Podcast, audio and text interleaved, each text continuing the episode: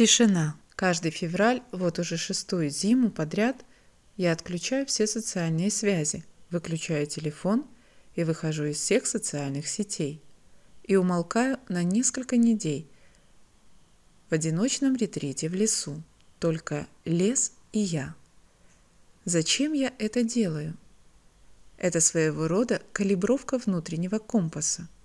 Ведь в потоке повседневных дел мы так часто забываем, куда и зачем мы идем.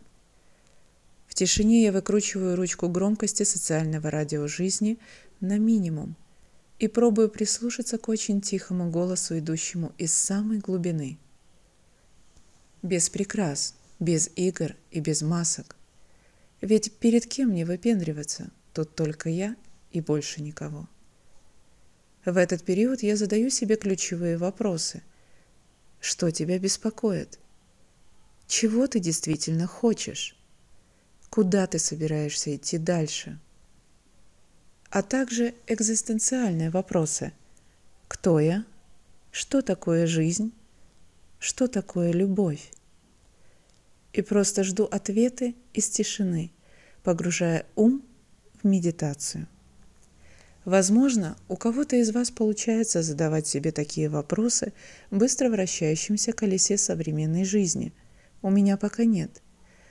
На данный момент я ощущаю, что необходимо качественно замедлиться и наблюдать свой ум очень внимательно, так, чтобы не отвлекаться на ежедневные социальные танцы.